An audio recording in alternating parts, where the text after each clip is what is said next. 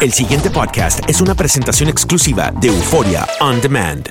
De acuerdo a datos de ICE entregados el viernes, en el primer trimestre del año fiscal 2018, o sea, los meses de octubre, noviembre y diciembre del año pasado, eh, Trump deportó aproximadamente un 52% más personas de lo que deportó Obama en el año fiscal 2017. Esto es el último gobierno de Obama, pero claro, el último año de gobierno de Obama fue el año más blando a nivel de deportaciones. No significa esto que en su totalidad durante todo el año fiscal haya menos deportaciones, pero es un mal indicio saber que hay un 52% más de deportados en los primeros tres meses del año fiscal de este año. Y eso nos trae seguramente la, la interrogante que siempre hemos comentado acá, ¿no? qué pasará ese plan que tiene Trump y que es tan agresivo contra los Tremendamente agresivo. Y yo creo que el, viernes mucha gente lo escuchó decir una analogía terrible, mm. donde él en la conferencia eh, de, la ultraderecha llevada a cabo en Washington, en Washington el CIPAC, él comparó a los inmigrantes con serpientes venenosas, una mm. analogía terrible, espantosa, que incluso los propios republicanos están diciendo de que no debió haberlo hecho, no debió haberlo dicho, y ese no es el pensamiento en general del Partido Republicano. Mm. Pero deja, lamentablemente ese es un lenguaje ah. eh, que abre la puerta a un uso de discrecionalidad muy agresivo y no hay que olvidar tampoco de que las deportaciones o la ejecución de la ley de inmigración depende en gran medida de la discreción que los agentes de inmigración empleen con los inmigrantes.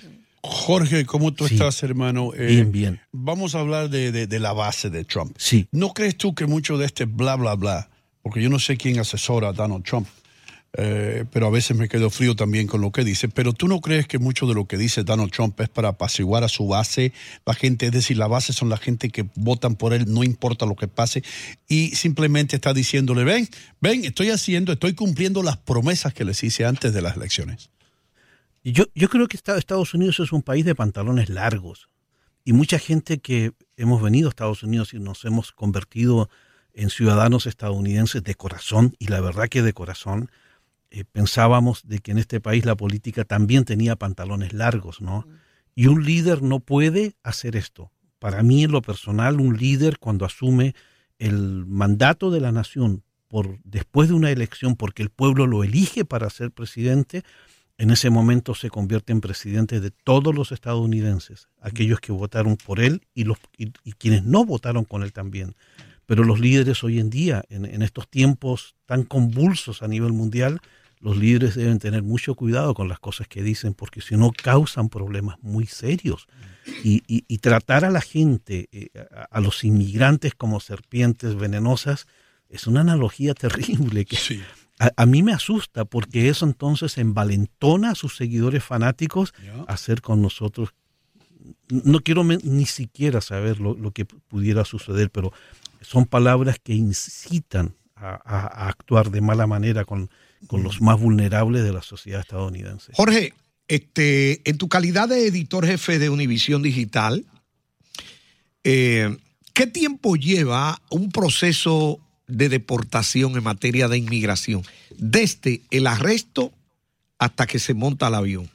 Más Ahora, o menos. Hay, sí, depende, depende mucho, por lo que hemos aprendido, que los abogados nos han enseñado, depende mucho de cada caso, pero Estados Unidos tiene un debido proceso. Y el debido proceso no solo aplica a los estadounidenses, sino también a los inmigrantes.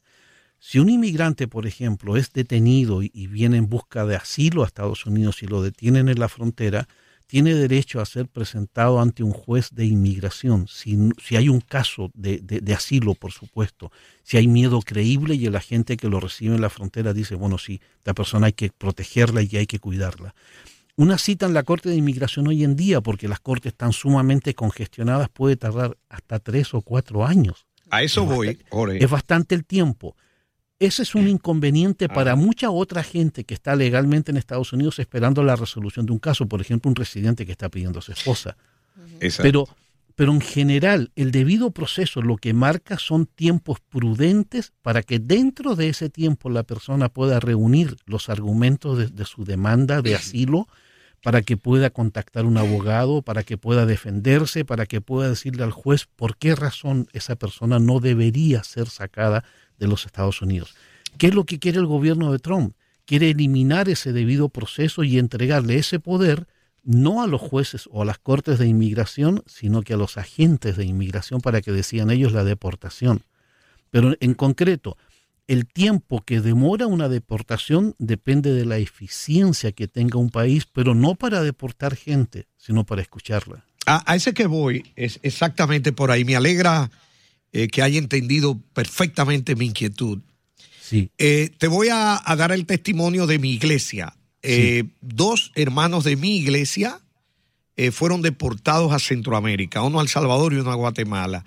En ocho años que tengo asistiendo allí al templo, nunca sabía que tenían un proceso. Uno de ellos tenía un proceso hace 17 años y otro 12 años, pero resulta que lo han deportado ahora. Entonces la inquietud mía es, ¿esa deportación es atribuible a los gobiernos anteriores o a este?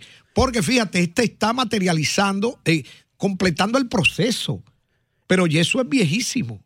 Sí, es que es, un cúmulo de, faltas que ocurren por el, porque no hay una reforma migratoria que pueda clarificar el proceso.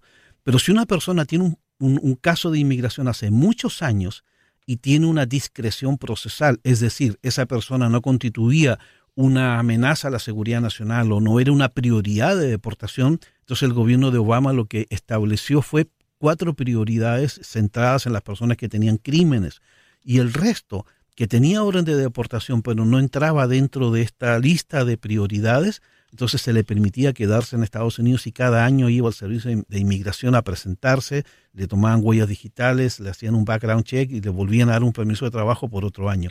Eso era lo común que se hacía. Pero existe otro número importante de personas, más de 350 mil quizás, de que teniendo discreción procesal se equivocaron, eh, cometieron una falta, un DUI, una violencia doméstica, qué sé yo, y no se presentaron a la corte. Y ahí está el mayor problema las personas que no asisten a sus citas en una corte o con el servicio de inmigración pueden ser declaradas fugitivos de la ley. Entonces, cuando, cuando son detenidos porque entran en algún tipo de contacto con el gobierno federal, simplemente se ejecuta la orden de deportación porque ya no hay méritos para presentarlo ante un juez. Por eso cada caso es único, pero hay que entenderlo en detalle para saber cómo protegerse. Entonces, lo que, tú, lo que usted me está diciendo es que yo creo que fueron cuatro millones de personas que, Obama deportó, más o menos, ¿no? Eh, eh, Obama, Obama, deportó 2.7 millones en sus ocho años. 2.7, ok. Yo tenía entendido que era un poco más. Pero anyway, vamos con 2.7. Entonces lo que usted me dice es que muchas personas que cometieron eh, crímenes menores, ¿verdad? Como cualquiera de nosotros puede haberlo cometido, no pagaron un, ticket de tráfico, después eso se convierte en una, en una orden de, arresto y todo eso. Eh, muchas de las personas que fueron deportadas eran verdaderamente inocentes entonces. Ahora, el, eh, según el gobierno de Obama, el 40% de la gente que, que deportó no tenía antecedentes criminales, pero cayó dentro de una redada, por ejemplo. Y no tuvo manera o, formas de poderse quedar en Estados Unidos pero el 40% tenía antecedentes criminales. Según el gobierno de Trump, esa cifra se ha elevado casi por encima del 50%. Es decir, la mitad de las personas tiene antecedentes criminales. Pero hay un problema mayor. El 25 de enero del año pasado, Trump declaró la permanencia indocumentada como una amenaza a la, seguridad nacional y pública. Es decir, el ser indocumentado ya es un crimen para este gobierno. Entonces le abre la puerta a deportar a 11 millones de personas. Por, eso, por eso decía en el comienzo, el problema es que los discursos del gobierno llevan a anular toda discrecionalidad y a los agentes de inmigración a actuar de la manera más rigurosa posible. Pero, pero Jorge, eso sería inconstitucional incluso, porque aquí hay tres derechos que son sagrados. Sí. Y creo que está en la enmienda 14. Es la vida, la libertad y la propiedad. Ahí tiene ICE muchísimos problemas con demandas que han tenido que pagar pero, a mucha pero El, problema es que a los indocumentados, cuando son detenidos, no se le leen los derechos de la ley Miranda, es decir, los derechos garantizados por la Constitución. En la enmienda 2 y la 4 no le garantizan a un indocumentado defenderse de manera justa. Es decir, si un indocumentado va a una corte con un juez de inmigración, no lo juzga un jurado, por ejemplo, sino que lo juzga el juez y está delante de un fiscal. Y lo segundo, más importante, tampoco los indocumentados tienen derecho a un abogado de oficio en el caso de que no tengan dinero. Wow. Y una cosa antes que te vaya, Jorge, es cierto que cuando una persona es deportada, yo no sabía esto, si regresa ilegalmente de nuevo a los Estados Unidos le pueden dar hasta 20 años de cárcel. No, hay un castigo, una pena. Lo que han querido muchos republicanos, tanto en los estados como a nivel federal, es elevar a 20 años los cargos, o sea, la prisión a personas que regresan sin permiso después de una deportación. Bueno, tenemos que ir, hermano, pero de nuevo, gracias por estar con nosotros. No, a ustedes por la invitación. El pasado podcast fue una presentación exclusiva de Euphoria On Demand. Para escuchar otros episodios de este y otros podcasts, visítanos en euphoriaondemand.com.